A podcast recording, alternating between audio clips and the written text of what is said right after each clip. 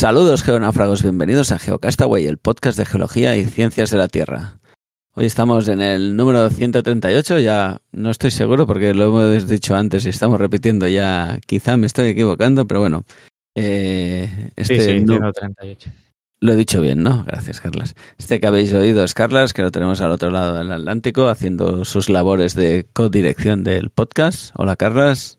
Hola, un saludo a todos, feliz año íbamos a grabar, por, a emitir en directo, pero hemos tenido algún problemillo, o sea que hoy... ¡Qué novedad! ¡Qué novedad! Solo en audio y ya está. Eh, ¿Qué tal las navidades, Carlas? ¿Todo bien?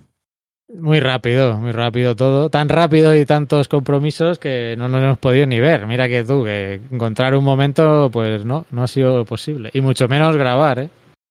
Cosas que pasan. Bueno, el año que viene ya grabaremos. Además, me ha tocado hacer medio de guía turístico por Barcelona también, o sea que este año se me ha complicado más que otros años. Oye, ¿lo has hecho bien? ¿Has hecho buena guía o no? Yo creo que sí, pero no sé, que digan los, que digan. Creo que algunos nos oye, ¿eh? de los que he llevado por ahí. Sagrada Familia, Gaudí, Rambla, lo típico, Colón, etcétera. Montserrat. Muy bien. Bueno, eso cosa de familia casi era Montserrat, ¿no? Sí, sí, sí. La moreneta y tal. Muy bien, muy bien. Pues nada, contento de tenerte por aquí este mes también. También tenemos a Sara. Hola, Sara. Hola a todos. Sara la tenemos en los Madriles, ¿no? En el otro lado. No, estoy en Toledo. En Toledo, ah, mira, muy bien. Pues la tenemos por Toledo, que eso es muy bonito. Es muy bonito que esté en Toledo y Toledo es muy bonito, las dos cosas. Y tenemos a Mario también. Hola a todos. Hola, tú también. Con auriculares nuevos, ¿eh?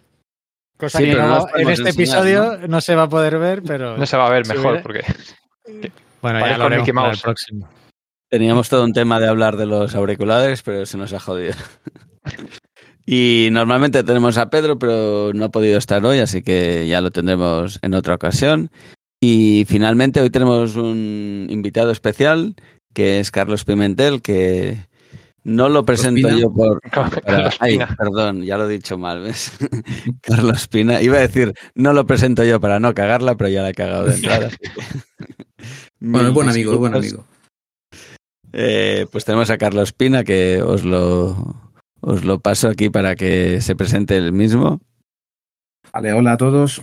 Soy, sí, Carlos Pina. Soy profesor del, Departamento de Mineralogía y Petrología y investigador del, Instituto de Geociencias de, Madrid.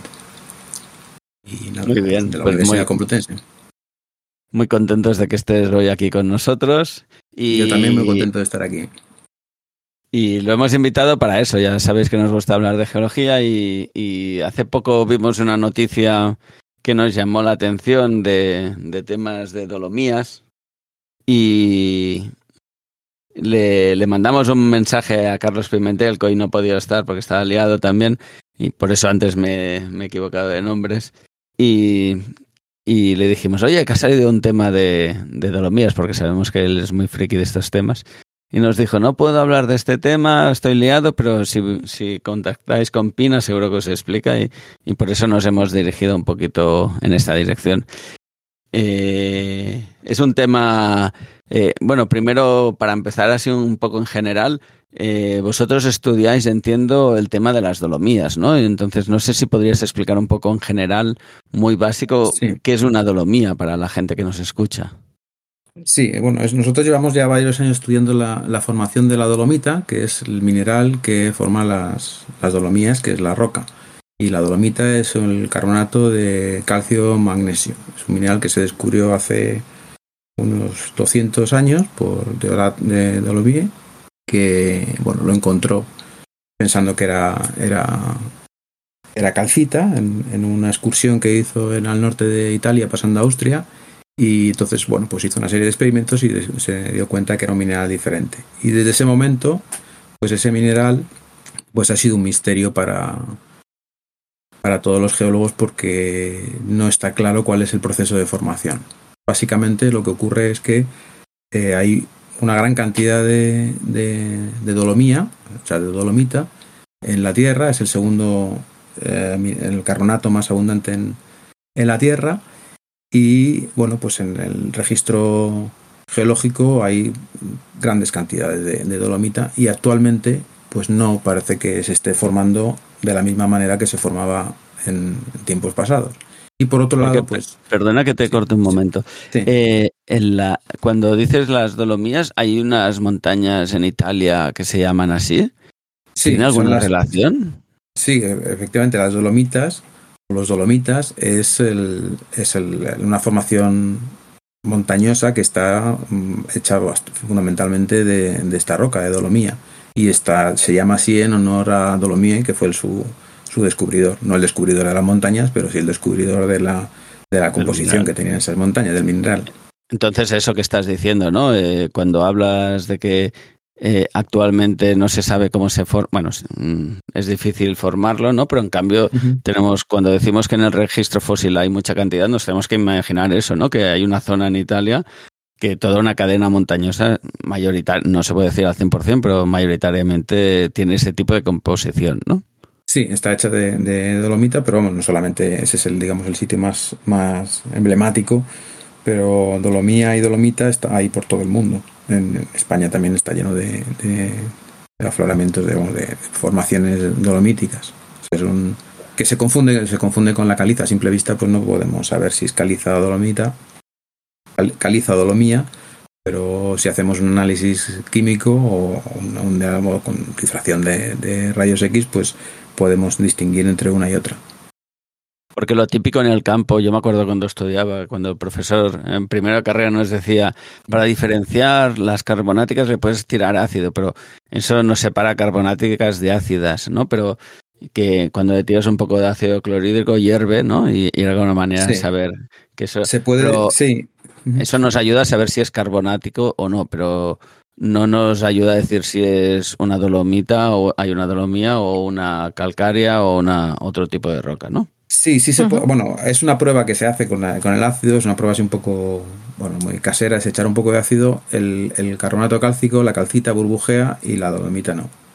Ah, eso. Pero bueno, Ah, pues eso, eso mira. se puede, se podría, se puede distinguir, sí, es una, una digamos, una método de análisis así campestre que, sí nos O sea que si yo estoy en el campo y le tiro una gotita de ácido y no sé si, si veo una cosa así caliza, pero no tengo claro qué es, si me hierve será caliza y si no me hierve será dolomita. Será dolomía, en principio. sí. Dolomía, Lo que pasa que luego, sí. bueno, luego pues eh, la- las dolomitas también tienen, las dolomías tienen venas de calcita o tienen pues eh, formaciones de, de calcita superficiales y a veces se confunde o incluso la materia orgánica también burbujea con el ácido. Entonces, bueno, a veces es Sí, poco- eso es una cosa típica de geología, ¿no? Que la, la donde hagas algo tiene que ser un corte fresco, que no esté muy, muy alterado y, y luego que no, Sí. la propia piedra que no tenga materia orgánica adentro, que también puede ser.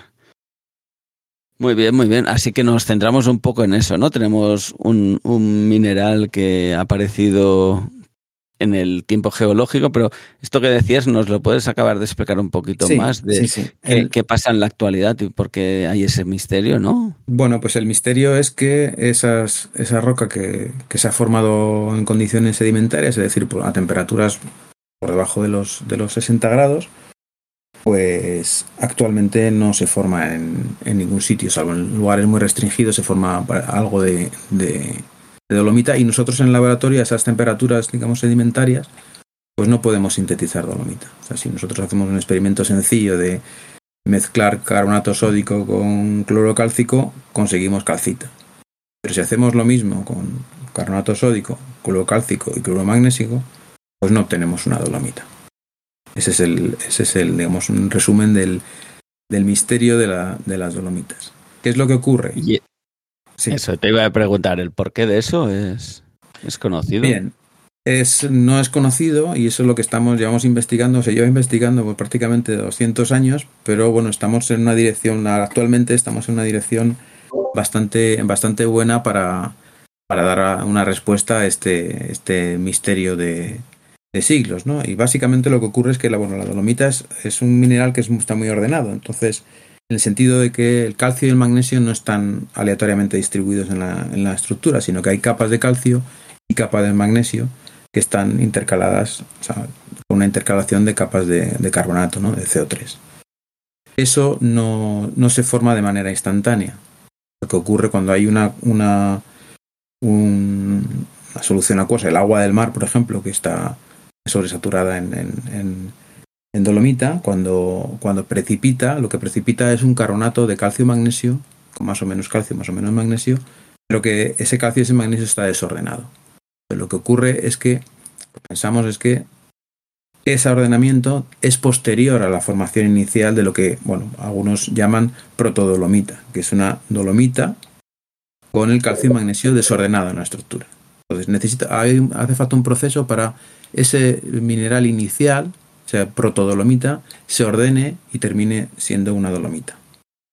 o sea, sería decir como si tuviera que pasar como un proceso, entre comillas, de metamorfismo que le cambie la forma un poquito, por decirlo sí, no, de alguna manera. no, no, es tanto metamorfismo, además las condiciones son mucho más, más suaves, ¿no? Porque son, bueno, pues ya presión atmosférica o presión litostática y algo de, algo de temperatura, pero poca temperatura. O sea, no, parece ser los análisis isotópicos muestran que, que las dolomitas eh, sedimentarias pues se han formado por eso, por debajo de los 60 grados. Entonces, ese es un proceso, mm, digamos que lo que tienen es que madurar. Las dolomitas tienen que madurar para que, eh, o, esa protodolomita para que termine siendo una dolomita con el calcio y el magnesio ordenados. ¿Cómo ocurre eso? Pues eh, parece ser, y estos, las, últimas investigaciones están apuntando en esa dirección bastante claramente, que se produce un proceso de disolución parcial y recristalización de esas dolomitas a lo largo del tiempo geológico. De tal manera que una ligera disolución permite que el calcio y el magnesio se muevan un poco, se, se, se recoloquen en, en ese proceso de disolución y vuelta a recristalizar y poco a poco van yendo a, las posiciones que le corresponden, que es una capa de calcio y otra capa de, magnesio. Esa es la forma termodinámicamente estable de la, del carbonato de calcio y magnesio. Calcio y magnesio. Pues eso necesitamos una, una maduración. ¿Qué ocurre? Ahora estamos viendo, bueno, lo que nosotros hemos eh, investigado es que esa, ese ordenamiento aumenta con el tiempo y puede tardar millones de años en, ordenarse. Por eso no vemos la formación directa de dolomita en la Tierra, para en ambientes actuales sedimentarios, porque necesita ese proceso de maduración que ocurre dentro del sedimento o incluso ya cuando la roca está parcialmente formada. hablamos de, ese, de, esa forma de maduración. Eh, ya es que de cristalografía yo no tengo ni, puñetera idea. Entonces, ¿qué es lo que hace? ¿Migran los cationes de, calcio y magnesio van intercambiando o es la molécula entera de carbonato de calcio y la, de carbonato de, bueno, magnesio? esa, es, esa es una cuestión bastante peliaguda porque a temperatura ambiente o a temperaturas relativamente bajas, eh, mm, la difusión atómica es tremendamente lenta, entonces los átomos no podrían moverse dentro de la estructura para ponerse en su sitio correcto. Entonces, por eso lo que se, lo que se, ha propuesto como modelo es la existencia de una mm, ligera disolución en, de, capas que deben ser nanométricas en la interfase entre el, líquido la solución acuosa, el agua del mar, el agua, las aguas mm, subterráneas y las cristales de, de dolomita desordenada para que en esa interfase se vayan, eh, se vayan ordenando poco a poco. Es decir, que requiere que se disuelva ligeramente y vuelva a recristalizar en, en posiciones cada vez más, con, con, una alternancia cada vez más perfecta de, de, capas de calcio y magnesio. Ese es un poco el, el proceso. Es difícil de, un poco difícil de imaginar, pero es, eh, es lo que tiene que ocurrir, porque bueno, es hacia, va hacia la, hacia la menor energía. Entonces, eso es lo que. Las zonas que están más desordenadas son además son más solubles, entonces se disolverían más y las que ya están más ordenadas son más insolubles, con lo cual permanecerían. Es una especie como de maduración, una especie de. decirlo de una manera así un poco corriente, ¿no? Sería una selección, una selección natural de las partes eh, ordenadas con respecto a las desordenadas. Y eso a lo largo de, mucho tiempo se especula, bueno, se especula, hay eh, extrapolaciones con experimentos a más temperatura, pues se piensa que se ha llegado a la conclusión de que tiene que pasar varios millones de años, o sea, entre más de, dos, tres, entre hasta unos 30 millones de años puede estar ocurriendo ese ordenamiento progresivo de la dolomita. Eso es, presuponiendo unas unas condiciones eh, estables durante todo ese tiempo de millones de años o hay variaciones en el ambiente que pues ahora hay un poco más de magnesio, un poco más de calcio o sube la temperatura, aumenta la salinidad, no sé. En principio, digamos, el, la, la, protodolomita tendría una composición mm, fija, más o menos, aunque puede haber fluidos que pueden, la pueden modificar, pero eh, lo que sí ocurre es que hay ciclos de disolución y de recristalización, que pueden ser pues, cambios climáticos, mm, simplemente pues, periodos de lluvia, periodos de desecación. Entonces, esa, esas, todos esos ciclos que hay en, en, la Tierra de todo tipo, eh, bueno, pero incluso de las mareas, eh, eh, fluctuaciones de temperatura, fluctuaciones de humedad, de, de, pluviosidad, todo eso es lo que hace que existan esas fluctuaciones de, de que se pueda disolver y recristalizar, digamos, de una manera bueno, más o menos constante o cíclica. Esos son los, los, ciclos que podría haber. Pero la, la, digamos que las condiciones, y ese, era el, ese es el problema que siempre se ha planteado, es que las condiciones no son metamórficas, no son no son mm, temperaturas altas ni tampoco hay grandes hay grandes eh, variaciones de ninguna otra variable. Simplemente es esa, esas fluctuaciones digamos eh, a, a bastante superficial por otra parte. Porque las condiciones de génesis de esta de esta roca supongo que serán ambientes profundos marinos porque es de precipitación química no es sí es de Sí, precipitación química y bueno, sí, a través. Siempre los carbonatos mm, se cree que están, digamos, siempre mediados de alguna manera por la actividad biológica. Son los, son los como la actividad biológica la, la que genera la precipitación de carbonatos. ¿no? Siempre están ligados a siempre están ligados a esa actividad, pues de microplancton, ¿no? de bueno, tipo de, de, la fotosíntesis, algas, microbacterias, eh, bacterias, etcétera. Sí, lo que sería como el ciclo de carbono, se van depositando los, los restos de, de organismos sí, y luego sí, acaban y como ese sedimento que ese sedimento pues poco a poco bueno, se va transformando. Tampoco es una idea tan tan extraña porque eh, la verdad es que siempre pensamos que las cosas se forman más o menos rápidamente pero cualquier otra roca mmm, también se forma a lo largo de muchísimo tiempo la solidificación de, o sea, de la formación de los cristales en un granito pues el enfriamiento de un plutón pues puede tardar decenas o centenares de miles de años o un millón de años. Entonces eso, esa cristalización también es muy lenta, o sea que tampoco, tampoco es tan raro que se formen materiales geológicos en, por maduración o por a lo largo de un tiempo prolongado, ¿no? Si vamos, por ejemplo, al, también al carbón, pues también hace falta que la formación del carbón, que bueno, tiene un origen orgánico, pero también necesita un proceso de maduración que, es largo, que no es una cosa instantánea. El problema de la dolomita es precisamente que es, una, es, un, es un mineral de composición muy sencilla, pero que plantea esa, ese problema de ordenamiento.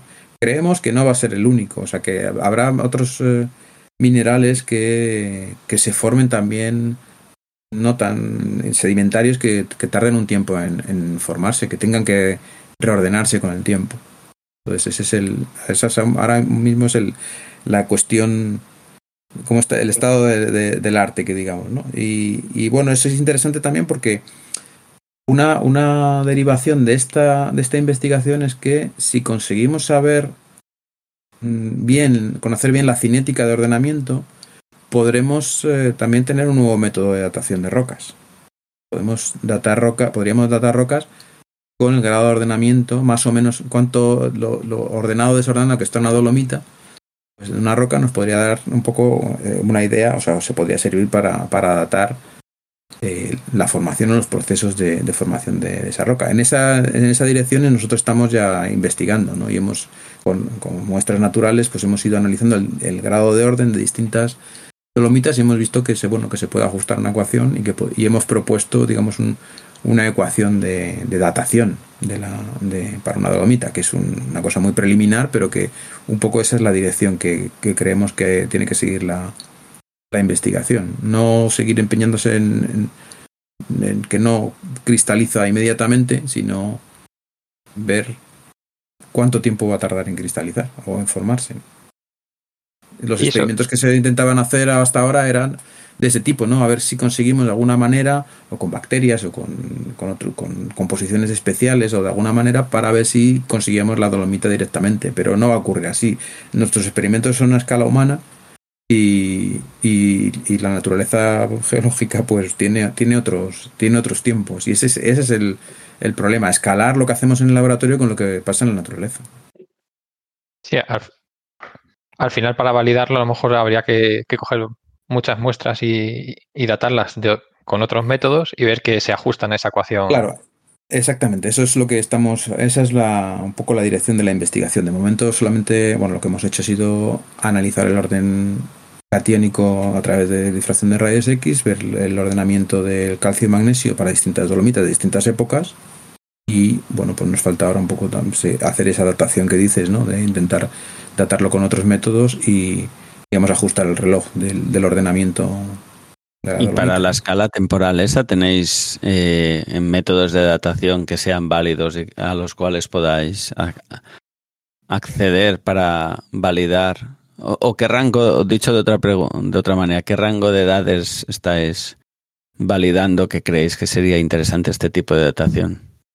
Mm, pensamos que un ordenamiento completo, bueno, los datos de, digamos, de la naturaleza de dolomitas naturales nos indican que podría tardar hasta unos 30 millones de años. Sería un rango de unos 30 millones de años lo que se podría datar. Luego, después de ese tiempo, o sea, dolomitas más antiguas, a partir del Cretácico o ya más hacia atrás, pues ya aparecen todas eh, pues, ordenadas, bastante ordenadas. También el ordenamiento depende, la composición tiene que ser, este, o sea, tiene que ser estequiométrico, el, cristal, o sea que tiene que ser 50% de calcio y 50% de magnesio, que no siempre ocurre, siempre hay un poco de desviación. Entonces, también es el máximo orden que se puede alcanzar con una determinada composición.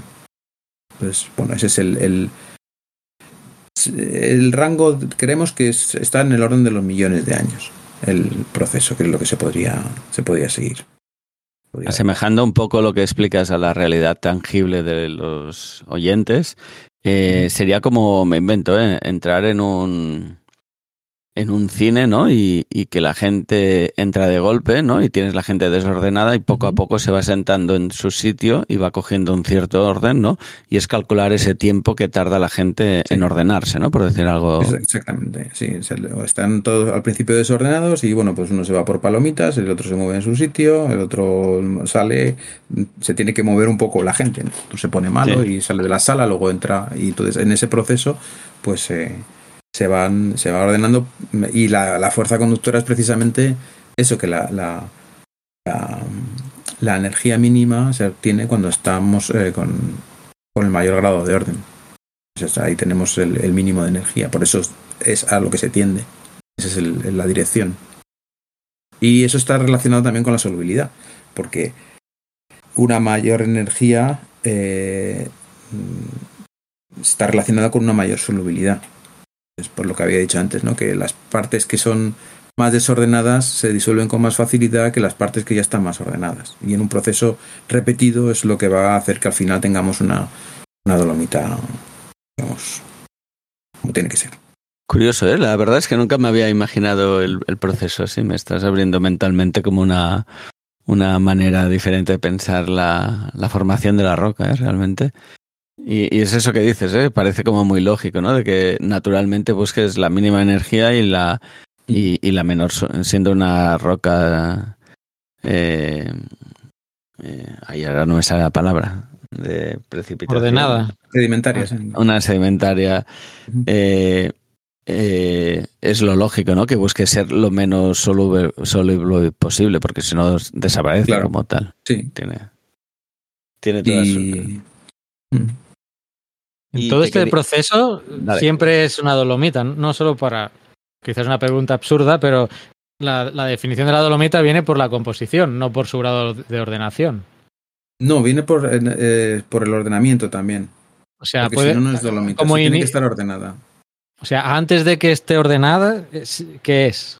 Eso es, bueno, es que se han, se han utilizado varios términos como pseudodolomita, protodolomita. Okay. Porque no es el mineral eh, ordenado, entonces no, o sea que no, no tendría, no tienen las mismas propiedades ni tienen el mismo, aunque tenga la misma composición. Pero no, le decís caliza, por decir algo, ¿eh? que no es una caliza que pasa dolomita.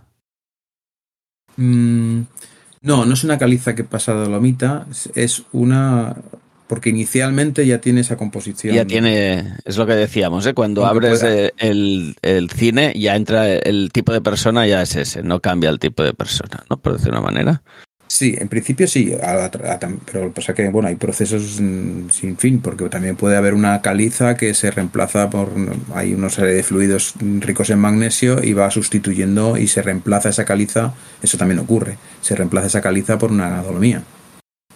Pero digamos, si, si hablamos de las eh, mm, dolomitas que se han formado a partir de un sedimento originario, es un proceso de ordenamiento de lo que ya había de, una composición, digamos, ya que ya estaba ahí. Aunque puede tener variaciones, pero en principio eran, son lo que se llama, se utiliza el término de, calcitas con mucho contenido magnesio también. Altamente magnesianas. Y esas, pero es una calcita. De hecho, bueno, es que para no, es difícil entrar en detalles, pero en un diagrama de rayos X, que es digamos nuestro nuestro código de barras de los minerales, ¿no? si hacemos una difracción de rayos X y vemos los picos de difracción, son diferentes en una calcita de una, de una dolomía. Y de una calcita con magnesio, de una dolomita que puede tener una, una composición muy aproximada, pero está ordenada. Entonces la dolomita es con ordenamiento. Vale. Es un mineral que tiene que estar ordenado el calcio y el magnesio, si no, no es dolomita. De hecho, en principio no sería ni mineral, ¿no? Al no estar ordenado se consideraría. Bueno, no, sí, eh, sí sería. Es que es complejo. Entramos en un campo difícil, ¿no? la estructura sí está, tiene estructura cristalina. Ah, sí, sí la tiene. No, sí, tiene estructura cristalina, parecida a la de la, calcita. Pero los átomos de calcio y magnesio son los que están desordenados. Ah, dentro de la estructura que está ordenada. Dentro de la estructura cristalina. Cuando hablamos de desorden, cuando hablamos de desorden, hablamos de desorden catiónico, no ah, de desorden estructural. O sea que la estructura no es un vidrio, no, es un, es un, es un cristal, es un mineral cristalizado. Pero con ese calcio y ese magnesio que mm, solamente cuando está en, capas calcio-magnesio se llama dolomita. Y es ah, dolomita. Vale, si lo otro podría ser, pongamos un ejemplo raro, 50% de magnesio en un lado de la roca y el, el otro 50% de calcio en otro lado, eso ya no sería una, bueno, eh, no, pero no solamente en la roca, dentro del mismo cristal. Vale. O sea, no podría estar separado. o, mezclado. Pero tiene que estar en capas en el cristal. ese, es el, ese es el misterio de la, de la dolomita. Y probablemente hay más minerales que se formarán de esa manera. Tardarán un tiempo en, digamos, adquirir. Porque cuando se produce la precipitación, digamos que lo que ocurre es una, una en la naturaleza lo que ocurre es, eh, una, especie de, acuerdo de mínimos. Vamos a bajar la, energía, pero la bajamos de la primera manera que podemos. Y la primera manera es cristalizar algo, aunque, aunque los átomos de calcio y magnesio estén desordenados. Eso baja la energía del sistema. Cuando se produce una precipitación, eso es, un, es ventajoso energéticamente, pero no es, no es lo, mejor del todo que puede ocurrir. Y eso es lo que ocurre con el tiempo. Esa, ese posterior eh, ordenamiento. Como, bueno, también ocurre cuando, si nosotros, la formación de un vidrio, pues es formar un sólido que está desordenado, pero que en ese momento baja la energía con respecto a un, a un líquido. ¿Y en el grupo de las rocas evaporíticas se observa ese comportamiento en otros sitios?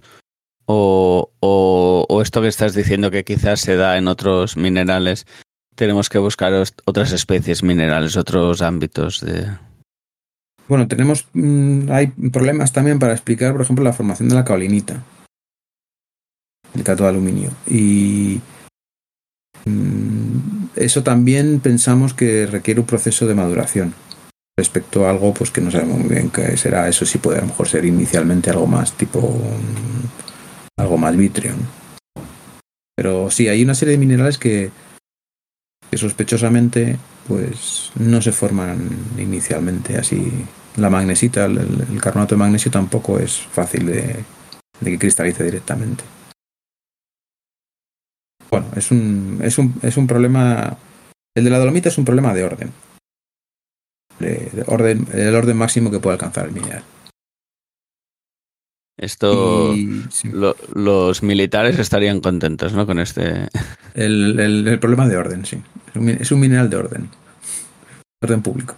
Está bien. y, y bueno, pues ese es el, ese es el, Ese el es tema, uno el tema de que, está actualmente y bueno recientemente pues ha, ha habido, ha habido algunos avances y algunos algunas eh, investigaciones que, que dan nuevas pruebas de ese, sobre ese proceso. En, en, ese sentido, que fue el motivo por el que nos llamó la atención y le hicimos el comentario Pimentel, salió un, paper, una noticia, más que un paper, entiendo que la noticia iba asociada a un paper, que no, la verdad no he mirado, pero eh, que decía un poco que se ha, se ha resuelto el, el misterio de la de la es un... dolomita, ¿no?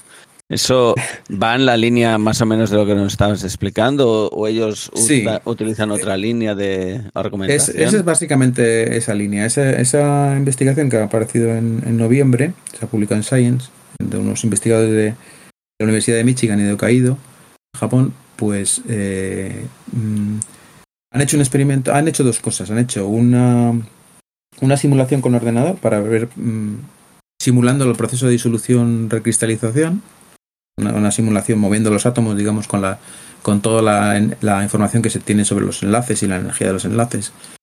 Y, y, han, bueno, han hecho esa simulación, han visto que se, han simulado el proceso de disolución y recristalización y han visto cómo los átomos, pues efectivamente, se iban colocando donde se tenían que colocar con, con varias iteraciones. Esa es una parte del estudio que han presentado que es bastante sofisticado, pero es un, en definitiva es un, es un modelo, un modelo que ellos han, bueno, dan las, las condiciones de, de, partida y bueno, pues obtienen ese resultado, con lo cual es, bueno, apoya ese, ese, ese proceso que, que, pensamos que ocurre. Y por otro lado han hecho un experimento, han hecho un experimento con una dolomita inicial ordenada, la han, la han colocado en una disolución con calcio, magnesio y carbonato, y lo que han hecho ha sido eh, en esas condiciones inducir dentro de un microscopio de electrónico transmisión la disolución y la recristalización. Es decir, han dado pulsos con, la, con, el, con el haz de electrones y lo que han hecho es que lo disuelven, el cristal ligeramente en la superficie, lo disuelven y lo dejan recristalizar. Y lo han repetido más de 3.000 veces, esos ciclos. Y han observado la formación de algo, o sea, de una, la formación de material cristalino alrededor de ese, de ese cristal inicial. Eso también es, digamos, una prueba indirecta de que ese proceso puede estar ocurriendo. Eh, ¿Problemas que hay con eso? Bueno, problemas. Mm, es una prueba más, pero no muy diferente en realidad de pruebas anteriores de experimentos que se han hecho pues, desde, el año 67, que se empezó a hacer ese tipo de, experimentos de inducir la disolución y la recristalización. El problema que tiene, digo, es que, bueno, ese experimento está hecho a 80 grados. Entonces, bueno, pues aunque en el título pone cerca de las condiciones ambientales, pues 80 grados, pues está bastante más lejos de lo que entendemos por condiciones ambientales, ¿no? Y las condiciones que se suponen que se han formado las, las dolomitas sedimentarias. Al paso del calentamiento que tenemos últimamente, no te creas que no. no a pesar, bueno, puede llegar, a lo mejor este, este artículo es, es, es premonitorio. pero, exacto. Pero. Esperemos que no lleguemos a tanto. Esperemos que no. Entonces, ese experimento es, es interesante porque, bueno, pues eh, si induce esos ciclos de disolución-cristalización, se forma algo sobre la, la dolomita y lo que tampoco está muy claro, cosa que nunca ha estado claro, porque en experimentos anteriores, es que eso que recristaliza sea verdaderamente dolomita ordenada. Porque las pruebas que aportan de difracción de electrones no son muy concluyentes. Se puede decir que se forma algo cristalino alrededor de ese cristal, es que son capas de, me parece que tiene 50 o 60 nanómetros lo que se ha formado, es una cosa muy, muy pequeña, lo que se ha formado después de 3000, más de 3.000 ciclos de disolución cristalización esas, esas capas, bueno, está bien porque se ha formado algo, parece que es cristalino, pero las pruebas que aportan sobre que es, eh, sea dolomita ordenada mm, son discutibles. ¿Qué es lo que ha pasado? Que bueno, que el experimento, es el, la simulación es muy cuidadosa, está muy bien, muy bien hecha, es muy espectacular y el experimento también es muy ingenioso, verdaderamente es ingenioso hacer eso, intentar disolver y cristalizar tantas veces en un, una, celda y observarla con un microscopio. Pero bueno, pues luego eso mm, pues se, ha, se ha presentado al público como ya la resolución del, del problema de la dolomita y bueno, queda bastante, bastante camino para, para resolver el tema, porque y sobre todo también el tema fundamental no es tanto, bueno, es aparte de, del mecanismo, es el tiempo, la cinética de ese mecanismo. Eso es lo que, bueno, eh, mm, ellos con, lo, con, con lo, la simulación, pues atribuyen un tiempo para cada uno de estos pasos de disolución, cada uno de estos ciclos de disolución y cristalización. Entonces, pues llegan a una conclusión, pues sí, de que hace falta, pues coincide con nuestro, lo que hemos investigado nosotros, con pues varios millones de años en, en ordenarse la, la, dolomita. Pero bueno, eso es una, eso es una simulación. Entonces, y, bueno, pues también estamos, los que, los que trabajamos en, en llevamos años trabajando en esto, pues, pues nos estamos, hemos quedado un poco bajo shock con ese despliegue periodístico de resuelto el problema, como ya prácticamente nos han dicho, bueno, ya iros a casa que ya está todo resuelto. De hecho, ellos mismos eh, bueno, han reconocido que, que bueno, que, no es, que, que, esto no se resuelve con un experimento único de una vez. Entonces, bueno, pues ha sido un poco. Ellos han tenido suerte porque les han dado mucha publicidad y, y, bueno, supongo que a partir de ahora pues tendrán más financiación para hacer eh, investigación. Pero bueno, ha sido un poco, exageración esa, esa parte de, de la investigación, que por otro lado es una investigación que está muy, es muy interesante. Además, pone de nuevo en el foco este, esta idea de los ciclos de disolución y cristalización que bueno pues estaba un poco éramos unos poco románticos los que seguíamos con esa con esa idea no y bueno pues pone otra vez el, foco en eso y yo creo que es una, una, buena línea de es una buena línea de investigación. Es bastante razonable pensar que eso ocurra así. Pues, ¿Qué, también... otras ¿Qué, otras hipótesis hay al respecto de, de la formación que no sea bueno, hace, hace tiempo hubo un, también hubo bastante, se dio bastante bombo a la idea de, de la formación de la dolomita eh, a través de bacterias, ¿no? Por acción de, de, determinadas bacterias que, bueno, que es verdad que es, están asociadas a algunos, a algunos lugares actuales donde se forman donde se forman dolomitas. Entonces, bueno, parece que hay, hay algo ahí también, ¿no? Hay algo de, en realidad los carbonatos, casi todos los carbonatos están, están mediados por la acción biológica y la, su formación. Y, y bueno, pues se, se, propuso como que, bueno, que era, eran las bacterias las que hacían la, las dolomitas. Esto, bueno, es una idea que es, es, interesante, es una línea de investigación que se sigue, se sigue, bueno, pues se sigue, se sigue trabajando en ella, pero digamos que para explicar esas masas enormes de,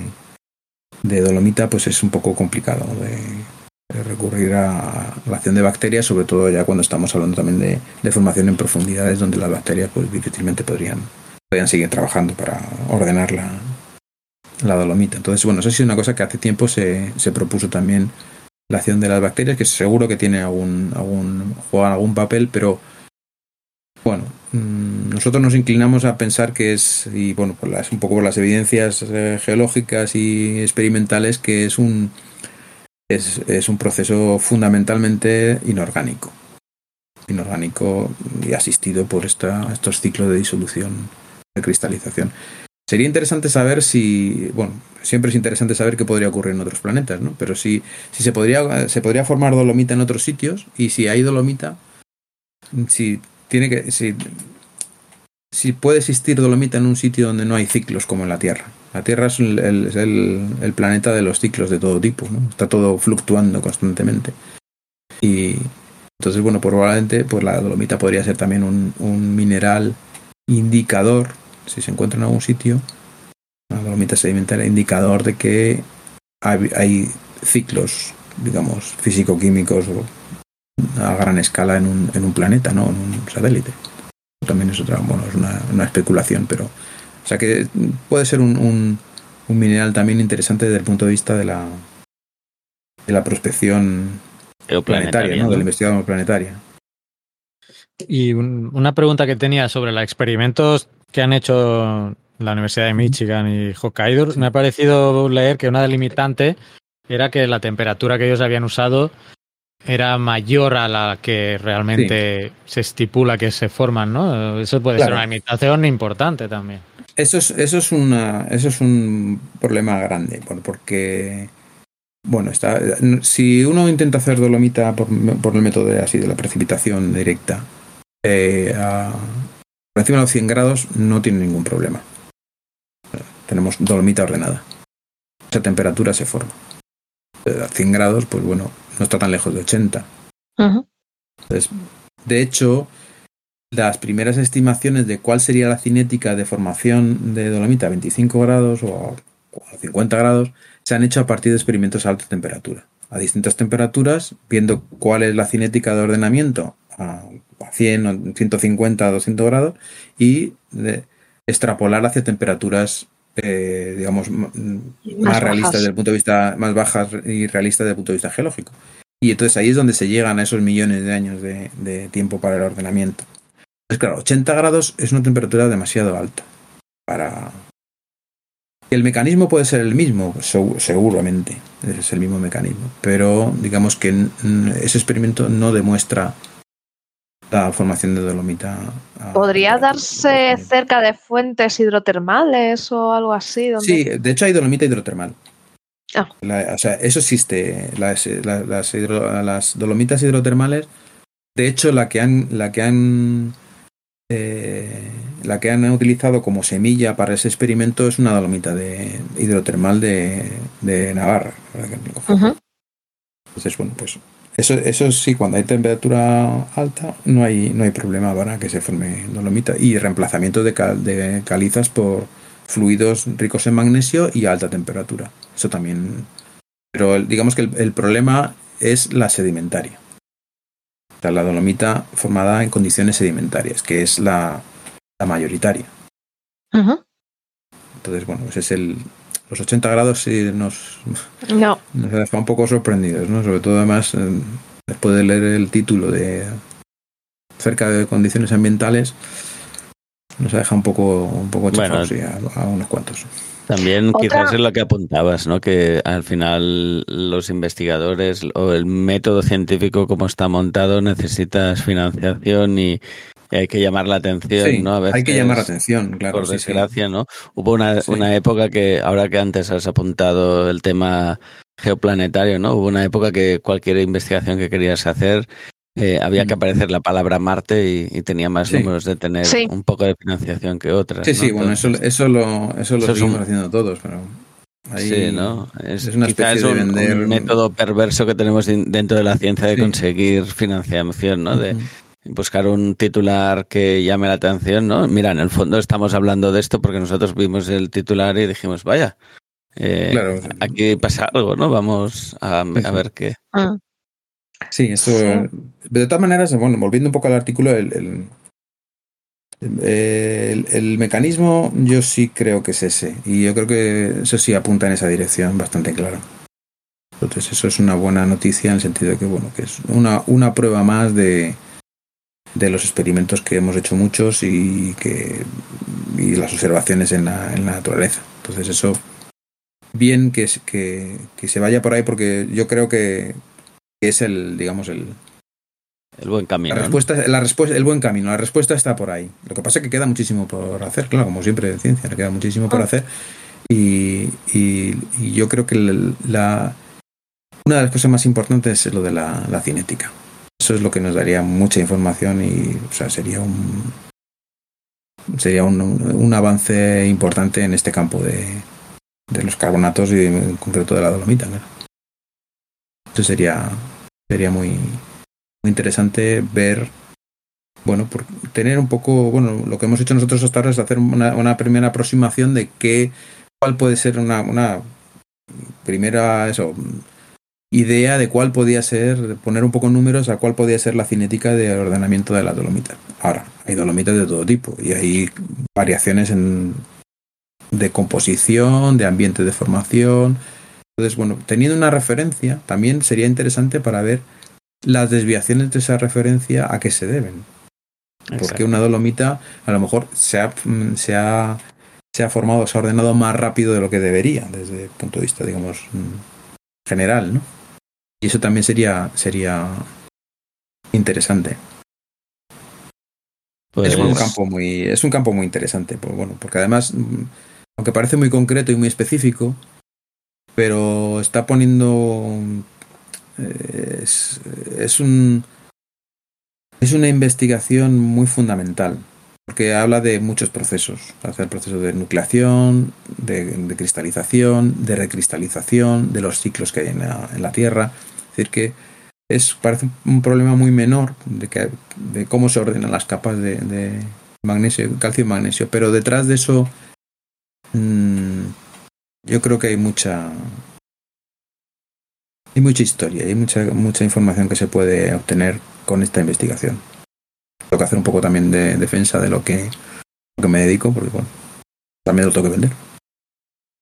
No, sí, porque además eh, a mí me parece interesante los, las dos vertientes que se pueden utilizar, tanto la que has dicho de exoplanetas o bueno, en el propio sistema solar, saber si tenemos otras formaciones similares. Y sobre todo lo que más me interesa a mí es para el, registro fósil y las dataciones que se pueden utilizar de forma clara. Yo, y, sobre, y, por el, y si ya encima nos explica un poco la génesis de, de ese, de ese yacimiento de, de, Dolomitas, pues mira, en, en el fondo nos, nos, va a aportar muchísima información que a lo mejor nos falta o está incompleta o hay que refutarla de alguna forma de lo que ya tenemos. Entonces, lo que sí me gustaría saber es cuando has dicho que, es, que queréis utilizarlo para la datación, si se pueden utilizar eh, una vez que tengáis esa, esa, cinética de, de, va a ser a nivel global o sería ya a escala un poco más regional. Es decir, las de esta zona pueden tener un proceso de formación de este tipo y estas pueden ir un poco más lentas o más rápido dependiendo de, de las condiciones que se diesen en, ese mm. momento. Digamos que se podría hacer una, una, una ecuación general, una, una variación, datación general, o sea, eh, Sí, cuantificación de la cinética general y luego ver localmente cómo eso se, se, desvía. No sé si me explico. O sea, que. Digamos que puede haber una especie de proceso general de dolomitización o de ordenamiento de, las dolomitas del mundo, digamos, y luego en cada sitio concreto pues será de distinta manera. Pues eh, lo que hemos visto hasta ahora es que hay una pauta general. Nos hemos visto nosotros y lo han visto otros investigadores, que hay una pauta digamos, hay un ordenamiento con el tiempo. Incluso en, en sondeos, han visto que sondeos en, en, terrenos terciarios que sedimentos marinos del terciario se ha visto como se, en profundidad como lo más eh, profundo está más ordenado que lo más somero. Entonces, bueno, está sin, está sin, eso hay que, hay que, hay que hacer mucho trabajo para eso, pero sí se, yo creo que sí se podría llegar hacer algún tipo de datación que puede ser local o puede ser un poco más, general, dependiendo, claro. Me, surge una duda ahora oyéndote hablar, eh, pues eso, que en, profundidad varía la, el ordenamiento. Si podría, eh, o, vosotros podéis eliminar otros factores que no sean solo el, tiempo o la antigüedad, sino decir, por ejemplo, la parte más profunda del testigo es la más antigua, pero también está sometida a lo mejor a más presión, más temperatura, fluidos que puedan formarse en condiciones críticas, o ¿eso se puede eliminar o, vosotros tenéis forma de eliminarlo? De... No, no tenemos forma de, de eliminarlo. En principio pensamos que no hay una gran diferencia, que es una cuestión más de tiempo que de otro tipo de, variable. Pero sí, efectivamente, es que es que es muy complejo porque no hay no se pueden en, en, la naturaleza no puede separar factores tan fácilmente. Claro. Tienes que hacer un poco, bueno, pues decir, voy, voy, a pensar que esto no. Pero bueno, es un poco también a veces. Me parece que, que si hay una, bueno, una diferencia pequeña no tendría por qué influir eh, la presión tanto la diferencia de temperatura, porque son, bueno, son diferencias de ordenamiento más, más apreciables. ¿no? Pero sí, sí, claro, eso está. Eso es un tema que no, no podemos distinguir todo, incluso la estequiometría inicial de la, de la dolomita, la cantidad de magnesio y calcio que tenía, si era el 50% exactamente, o hay un poco más de calcio, un poco más de magnesio, que eso también influiría en la, en la cinética. Y luego, de la parte de vista, desde el punto de vista experimental, pues es bastante complejo, porque tenemos que irnos a alta temperatura. Claro. Para no, para no morirnos de viejos, claro, porque las cosas no, no, no salen a, temperatura ambiente, pues no, no, no, no se pueden observar. De hecho, hay, hay experimentos de. Hay un, un hombre que se dedicó a. puso un, un experimento de, de, de, ordenamiento de Dolomita y estuvo esperando 32 años. y bueno, pues no salía nada. Sí. Es, un problema esperar tanto que, no te salga nada. sí, supongo que haría otras cosas entre, entre medias, pero el, el, tiempo es tan. Ese tiempo es tan corto en comparación del tiempo geológico que solamente lo podemos acelerar con. con de hecho, en principio se puede acelerar con temperatura, claro. Pero eso ya estamos en otras condiciones. Pero bueno, sí, el intento es. Bueno, la, la, experimentación va un poco por ahí.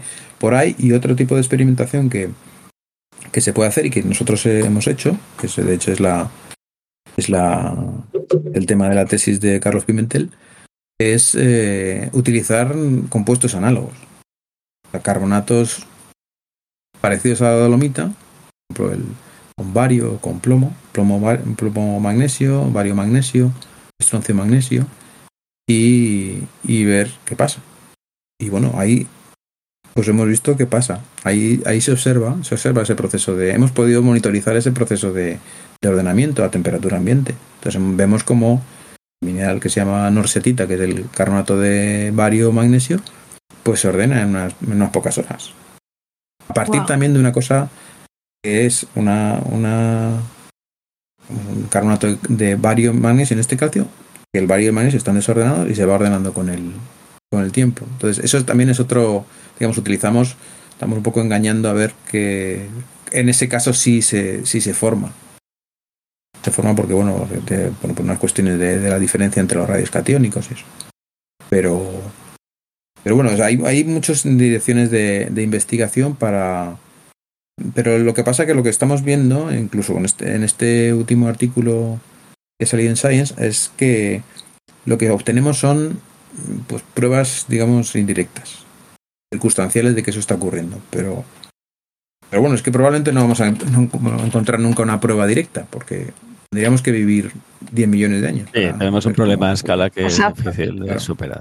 Yo creo que los geólogos lo tienen ya asumido, lo de que hay muchos experimentos que dicen, bueno, lo más probable es que sea esto, pero no puedo esperar 10 millones de años a demostrártelo. claro, hay cosas que no se pueden no se pueden demostrar así directamente pero bueno los intentos de ir por atajando los problemas desde distintos puntos de vista yo creo que son, son interesantes no ahora de pues momento hay dos, estrategias generales. Una es la experimentación tanto con análogos como a distintas temperaturas o distintas condiciones y, y, por otro lado la seguir analizando las las dolomitas naturales que eso tampoco están poco estudiadas o sea, no se había preocupado mucha gente de, de, analizar el, orden catiónico de las dolomitas, de las distintas formaciones de, dolomitas, de dolomita, ya está. Punto. Y luego ya las estudias en detalle, pues ves que hay muchas, muchas, muchas cosas que, han, que, que son diferentes y que han evolucionado y que han, han cambiado con el, con el tiempo. En resumen, tenemos que decir que hay que quererlas más, ¿no? Las dolomitas hay que quererlas. Hay que quererlas mucho más y hay que, hay que darle más cariño y hay que, hay que estudiarlas porque tienen. Eh, esconden muchos. Todavía esconden muchos, muchos secretos las dolomitas. Y otra cosa es, el, por ejemplo, el grado de, de, cristalinidad, es decir, la perfección que tiene la red cristalina de los cristales que forman la dolomía, ¿no? de las dolomitas pues eh, también cambia con el, con el tiempo, que a veces se hacen más cristalinas, lo cual también está indicando que hay un proceso de recristalización. Al principio son mm, pues, mm, menos la, red cristalina está peor hecha y se va haciendo cada vez mejor. No solamente el orden del calcio y magnesio, sino lo que es la, la, la, estructura en general, digamos, se va haciendo más con dominios coherentes de difracción más grandes. Y todo esto que estás comentando, que eh, es que claro, yo todo el rato lo estoy pensando como una, lo que te decía al inicio, una metamorfización, pero claro, no, no hay ni las presiones ni las temperaturas habituales en no. Pero sí que sería una diagénesis o es en qué ámbito estaríamos moviéndose. Sí, es, es mm, sí, en el entorno de las condiciones de diagénesis. Vale, vale. Pero incluso antes. antes y todo, vale, vale. Es para situarlo ¿eh? en la, es una metamorfosis. Es, es kafkiana. o, de Ovidio. Es un poco kafkiano, sí. Sí, es, estamos en, cerca de la, de, la, de la diagénesis en la mayoría de los casos. Pero bueno, también es verdad que en algunos sitios eh, hay pues algunos eh, algunas localidades de tipo, bueno, pues como eh, desérticas o de evaporación de aguas, de lagunas mareales, que se, está forma, se forma dolomita actualmente.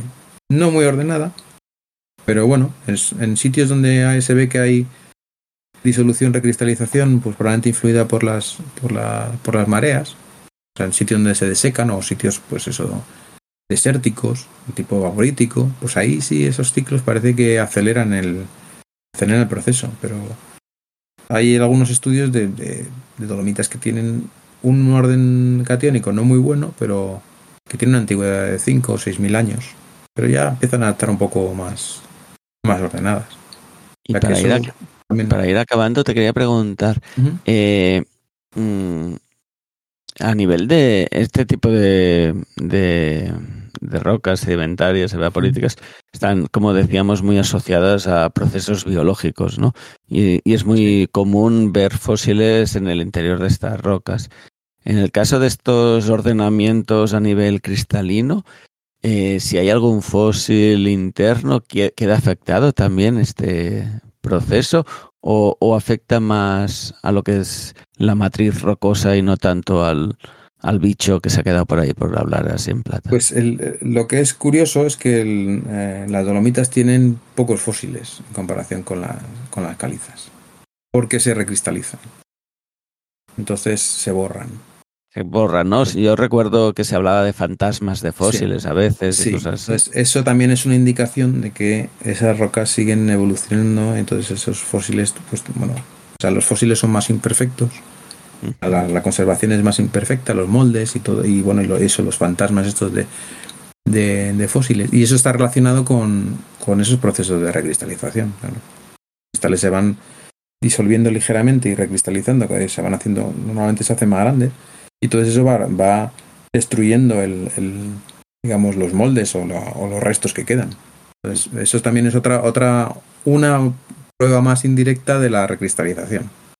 Que pues eso, que, las dolomitas en general, dolomías contienen menos fósiles que las, que las calizas. yo, tengo una duda sobre la formación. Eh, yes, eh, en el artículo, eh, al hablar de estos procesos de hidratación, de secación, te ponen ejemplos de ríos y tal, pero yo mi duda es, ¿el ambiente que, que se debe dar es de aguas salobres eh, principalmente o puede darse también con, con agua dulce? Eh, las, las, dolomías son fundamental, son de, agua salada, o sea, precipitan a partir del agua al agua al mar porque tienen calcio, calcio y magnesio.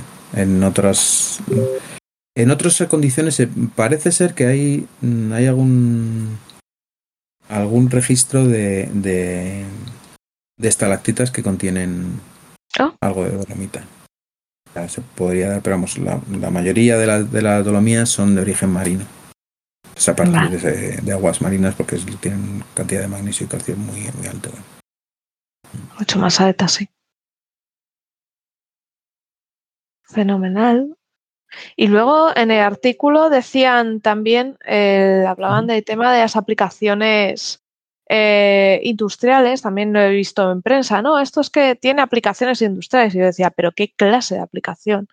Yo supongo que se debe a que quieren eh, copiar eh, elementos o materiales con esa ordenación. Básicamente, sí, lo que, a lo que se refieren es que esa, mm, esa disolución, recristalización repetida puede servir para, mm, digamos, para eliminar defectos de las estructuras de los cristales una especie de autocurado. O sea, esa se disuelven y igual que en la dolomita, pues el calcio y el magnesio se van a las posiciones que tienen, pues que tienen que ser, pues en otro tipo de materiales. Bueno, es un poco es un poco especulativo, pero sí puede servir, pues para para que se eliminen defectos de la estructura cristalina, por ejemplo, vacancias o dislocaciones. Pero eso es una cosa que, ese, proceso de recristalización eh, ya se conoce sí, eso que tenemos en el, hormigón, por ejemplo.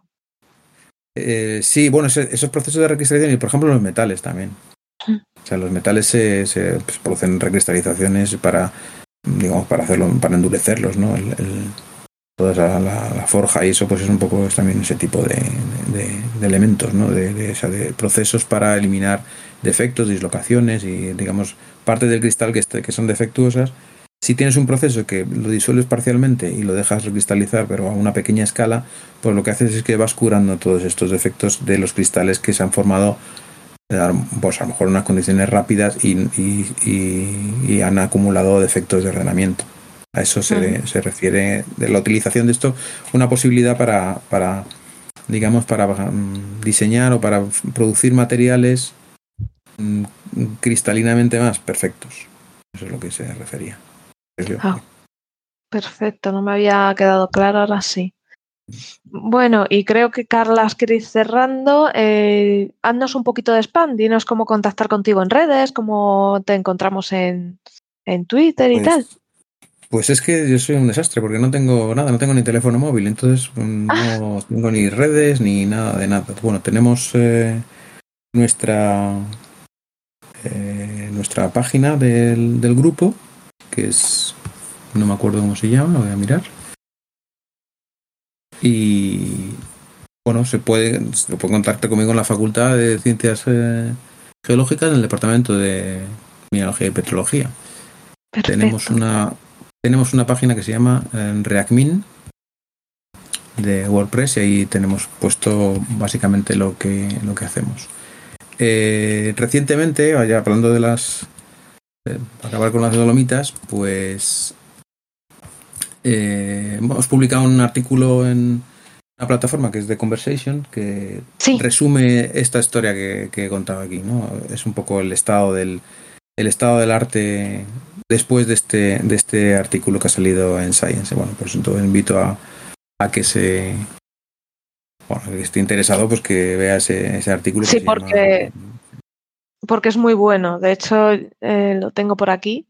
Sí que es el de eh, las dolomitas y que hemos descubierto, ¿no? Pues eso es un poco el resumen de, de esa de la investigación hasta ahora, remontándonos bueno, pues bastante atrás y lo que ha aportado este artículo y lo que hemos aportado nosotros y bueno, pues ahí ahí seguimos con el con el tema. Para contactar, pues mm, en la mi dirección de, de correo electrónico estaré encantado de contestar cualquier cosa, cualquier idea que se le ocurra a alguien y bueno, y ahora de momento pues en este en este artículo que, he mencionado pues también hay una hay un foro de discusión, o sea, hay una serie de comentarios que se pueden añadir y que yo contestaré con encantado. Yo creo que podemos poner al, al, post a las notas del programa, sí, porque es muy bueno el artículo, a mí me ha gustado mucho. Muchas gracias.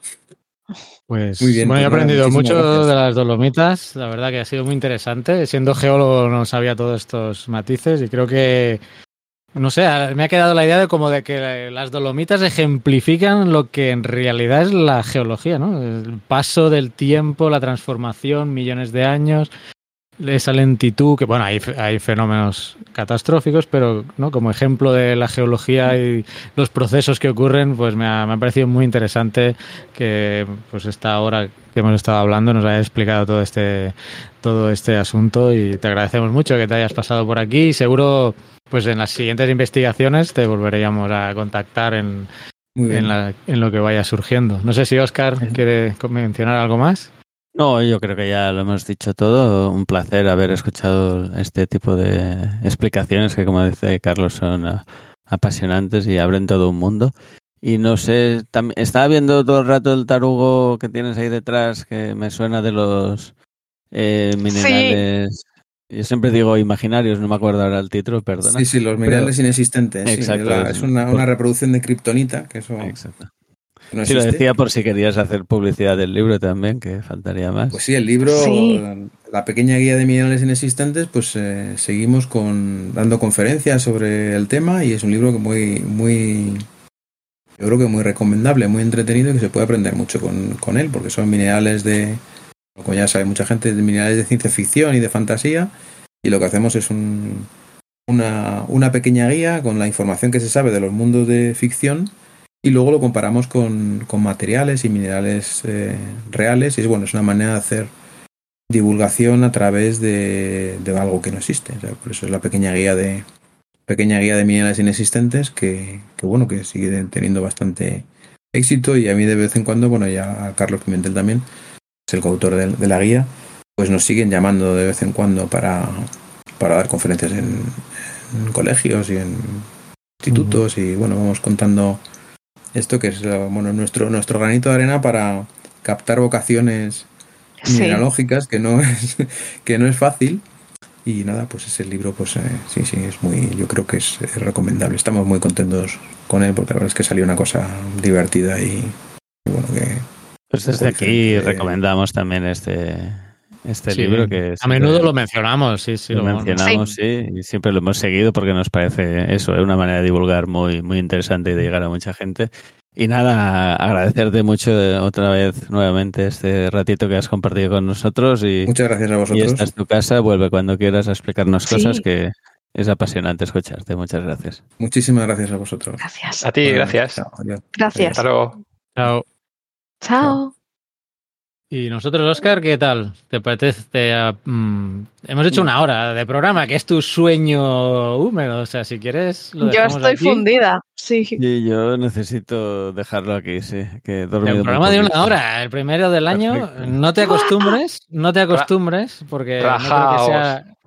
No creo que sea lo habitual. Espera, que eh, Mario tenía alguna noticia que comentar. No, Mario, se, se, queda solito, se queda solo, va grabando y luego de, que dice que se vaya. Por hablar. No, en serio, va, terminemos entonces. Eh, y queda muy bien. ¿no? He hecho un guiño para que hablásemos de fósiles, no, no me has dado ni las gracias. Es ah, verdad. Muchas, gracias. Más fósiles, pero bueno. Sí, Oye, tendríamos que, y tendríamos que Mario llamar. estará contento que aprenderá que no sé si lo sabías que existían los fantasmas fósiles. Sí, claro, sí, sí. Justo el otro día estaba leyendo, pues estoy leyendo un libro buenísimo de, de Buenísimo porque es, el autor es muy, tiene un humor muy fino y hablaba eso de los, de los fantasmas, en, de los fósiles en, que, en algún tipo de roca que, que enseñaba y eso. Estaba bueno. Cachis, o sea que no te pudieron enseñar nada hoy, cachis. Hombre, he aprendido mucho con, con, Carlos porque de, de, de, cristalografía yo no tengo ni puñetera idea, o sea que. No, si lo has dicho. Es una, ¿Ah, es una variante de la geología que a veces cuesta, ¿no? Cuando la gente lo dice, es como echa para atrás, pero cuando escuchas a gente que sabe de ello, eh, es apasionante escuchar y ver cómo te explican esas cosas, porque cosas que parecen muy raras de golpe las entiendes, ¿no? Y es, es muy interesante, vamos. Sí, básicamente que es física, básicamente, funcionando, no, no tiene mucho más. Vamos, no, tiene mucho más, ni mucho menos. Iba a decir, no, tiene mucho más. Te dejo un día ahí con Cristo y hablamos. no, sí, en el, se ve en el artículo que, hemos comentado, el, modelo te está hablando de energía, de las energías de los enlaces y todo eso, o sea que al final es pura física, ¿no? Hmm. Oye, menciona el libro que has dicho, porque claro, habrá oyentes que dirán, oye, pero ¿de qué libro tan bueno está leyendo Mario? Ah, sí, es Dinosaurio sin huesos. Dinosaur Without Bones. ¿No está en castellano? Eh, pues no lo tengo ni idea si está en castellano. Pues lo busco. Pero bueno, ya lo he notado aquí en inglés, si no, ya, yo ya, lo buscaré para las notas del, programa. Oye, Carlos, una cosa, el, programa lo acabaremos con la canción de Locomía, ¿no? Ah, ¿Quieres que.? No, porque, claro, como tendrá derecho de autor. Y esto va a Spotify. Me he pasado toda la, toda la entrevista por mi cabeza, iba sonando loco mía. ¿Y por, qué? Motivo? ¿Por qué motivo? Por dolomía. Por favor, ¿cómo ah. por qué motivo? Pero lo peor de eso es que yo estaba pensando en la, otra versión, la de mamá mía, pero con dolomía. O sea, ah, ¿sí? cada uno con su Madre mía, en fin, estáis muy mal, yo creo que necesitáis iros a la cama. Por cierto, tenemos que convencer a Pimentel, a los dos carros, a Pimentel y a Pina, para hacer la retransmisión que tenemos pendiente de Baldur's Gate, que tengo ahí los minerales, tenemos ahí mucho por... Sí, cierto, pero como sigamos con esta conexión que tengo, bueno, la conexión. Hoy ha sido el Discord, no ha sido la conexión, pero bueno, no sé, habrá que... Seguiré investigando, pero bueno, la conexión ya la aumenté. Y eh, antes emitíamos bien en YouTube, ahora. Y que no sea el conector el, el, que te manda la señal. Es que ha petado Discord. O sea, la, cuestión es que me ha, me ha, petado Discord, me ha salido de Discord. No sé si es algo de memoria del ordenador. El OBS te estaba chupando mucha. O sea, he comido mucho ancho de banda y Discord ha dicho, uy, no me dejan sitio, me voy. Ya, pero, pero ahora tengo más ancho de banda que antes. Bueno, dejemos las discusiones. ¿eh? Sí, ancho de banda tienes más capacidad de emitir. No sé si me entiendes. Pero no le aumenté al OBS la capacidad. Pero a lo mejor el OBS lo determina. un día tenemos que lo determina automático. Un día hacemos pruebas, si queréis, sí. Sí, bueno, esto a los oyentes les interesa poco, a nosotros nos interesa más, pero... Bueno, van a verse afectados porque este programa solo va a salir en formato audio, no va a estar en YouTube y no nos van a ver nuestras lindas caras ni... Cierto, cierto. Y tampoco hubiera podido ir mezclando imágenes del, del artículo con la disposición. Sí, que las imágenes sean muy buenas. Capas, que había algún, algún, el paper tenía unas unas figuras muy bonitas, pero ah. lo vamos a enlazar en el post y que lo y que lo busquen pues en, en, el, en el enlace correspondiente para verlo en el artículo o en el paper. Pues lo dicho, ¿sí? No, que también está la tesis de, de Pimentel para poder para poder descargársela y venía justo lo que estaba comentando en las conclusiones al final. Sí. Vale, me la apunto aquí también. Tesis de Pimentel. Perfecto, pues muchas gracias a todos. Programa de una hora, no te acostumbres, Oscar. Y nos vemos no sé cuándo, porque este, este es el programa del mes pasado. No sé si vamos a acabar de grabar otro este mes o ya lo dejamos. Sí, podemos grabar otro, pero, pero de cuatro horas para compensar que solo esté. Para compensar, sí, ¿no? Yo estaba pensando lo mismo. y que sea un viernes, ¿eh? Eso, perfecto. Divino. Bueno, ya lo hablaremos por el chat interno. Un saludo a todos. Un saludo, chao. Y nos vemos la próxima. Hasta luego a todos. Que vaya bien, saludos a todos. Envíanos tus comentarios, preguntas o sugerencias a geocastaway.gmail.com. Puedes escribirnos en nuestra web geocastaway.com. Búscanos en Facebook y en Twitter.